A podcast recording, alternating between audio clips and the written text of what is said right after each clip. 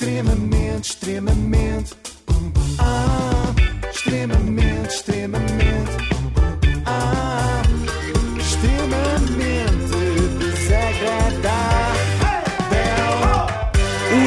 Extremamente desagradável na Renascença com o apoio da Logo. Faça a simulação do seu seguro em logo.pt. Neste sábado começa a fase final do programa Ídolos. São 15 finalistas e só um pode vencer e tornar-se o próximo ídolo de Portugal.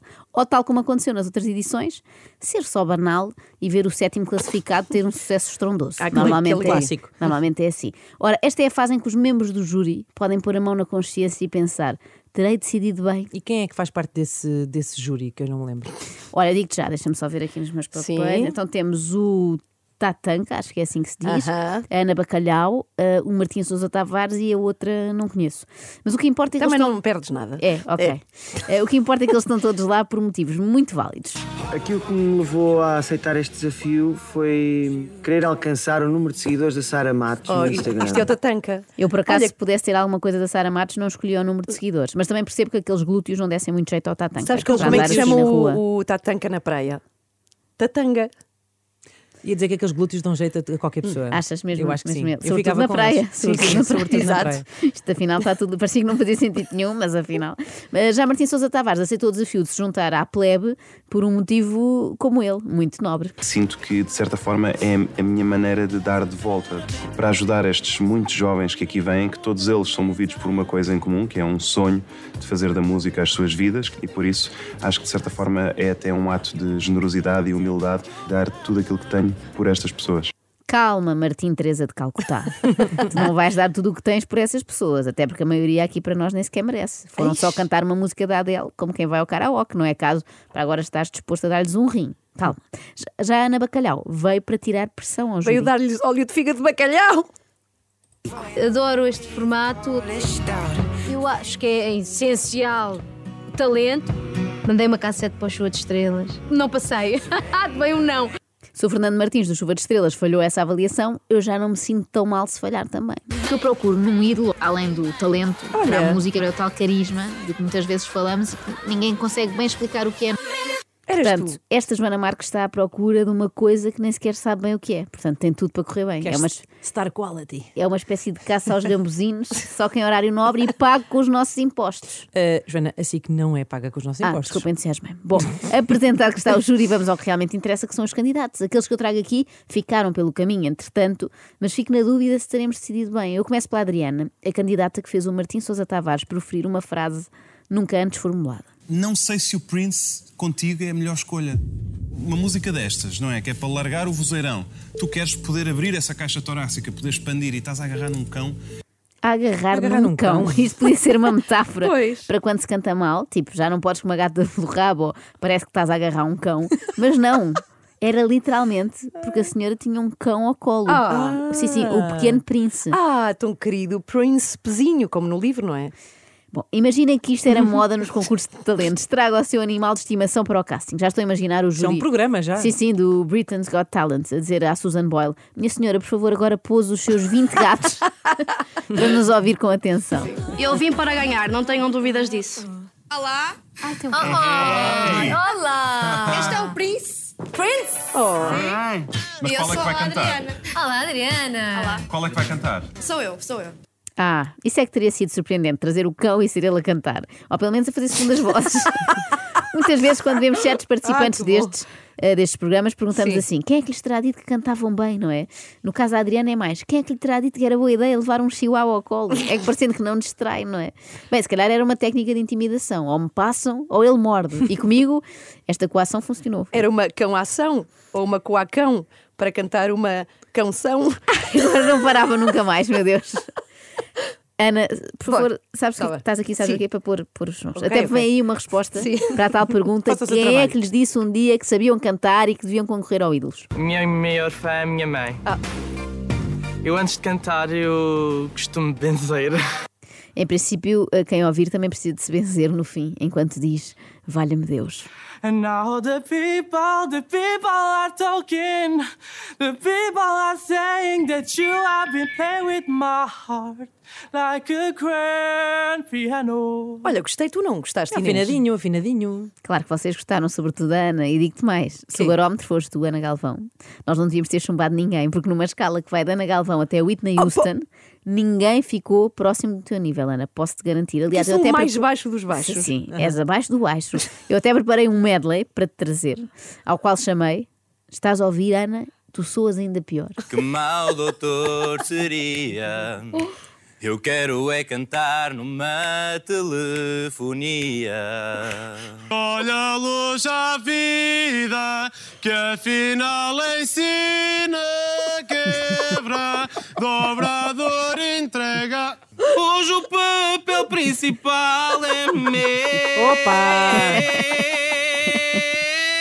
Headline. Adeus, um dia voltarei a ser feliz. E, Olha, sou pior que isto. Muito pior. Diz, diz a verdade, Inês, não é? Sim, sim. Mas, Mas, mas não vejas isto como um não. Daqui a uns anos, se calhar, se trabalhares. no ídolo idoso. Sim. Para quem só chegou à tela da Renascença agora. ídolos. Não lhe lances a escada. Não lhe lances a escada que ele agarra Para quem qualquer... só, só sintonizou agora, bom dia, está tudo bem. Foi só aqui um problema técnico destas pessoas que acabámos de ouvir. Mas olha que nem só de gente desafinada, eh, oh, não, não é nada isto que eu quero dizer. Tem- nem só gente desafinada me lembra de ti, Oh, Ana Galvão, era então. isto. Houve uma pessoa que me fez pensar imediatamente em ti. Ah, já sei, uma espanhola assim linda de morrer, como talento. Não, não. Não. Eh, Na verdade, foi o pai de um concorrente que partilha contigo o tipo de humor. O meu pai fez parte de uma banda que tem um nome até bastante engraçado, Bandalheira. Só não é a banda ideal para ti porque inclui um enchido, não É é? verdade, se for bandalheira de tempê, já dava. Bom, tomando aquela ideia de que as mães são culpadas de tudo, porque dizem sempre aos seus meninos que eles cantam lindamente, há quem incorra nesse erro anos a fio. Esta é a décima vez que tento entrar num programa de televisão. Se não me engano nas contas, esta é a minha décima tentativa. Eu já sou ídolo, a minha mãe diz-me isso, portanto, vai ser algum dia. Eu costumo escrever nos inquéritos, vocês vão papar com a minha música, quer queiram, quer não. Papá. Mas é verdade, é mesmo isso. Hoje Podemos papar ou podemos fazer como os enólogos, que é provar e, e deitar fora. E cuspir. Há quem veja esta malta que concorre 10 vezes como gente de coragem, não é? Eu fico sempre na dúvida se não serão surdos. É que não só não se ouvem a cantar, como não percebem o que o júri disse à primeira. Têm que ir mais 9 vezes para ver se apanham. Faz lembrar aquela piada da algibeira que é: foi amor à primeira vista ou precisas que eu passe aqui outra vez? Olha, é uma bela dica de engate, costumas usar. Sim, sim. Agora já não, mas nos meus tempos áureos era a toda a hora. Como é que acham que eu conquistei o Daniel? Ah, como é que ele respondeu a isso? Ele disse para eu ir passando. E o que é certo é que ao fim de 10 anos ele caiu mesmo. É mais fácil de levar do que alguns jurados destes programas que se armam em esquisitinhos, como se fossem descobrir a nova Madonna. Malta, vamos ser práticos. Com as 37 edições de Got Talent, The Voice, Fator X e Ídolos que tivemos nos últimos anos, nós já descobrimos todos os talentos de Portugal. Agora temos de esperar pelo menos 9 meses até nascer o próximo. O João fez questão de não saber quem eram os jurados até ao preciso momento em que entrou na sala de castings.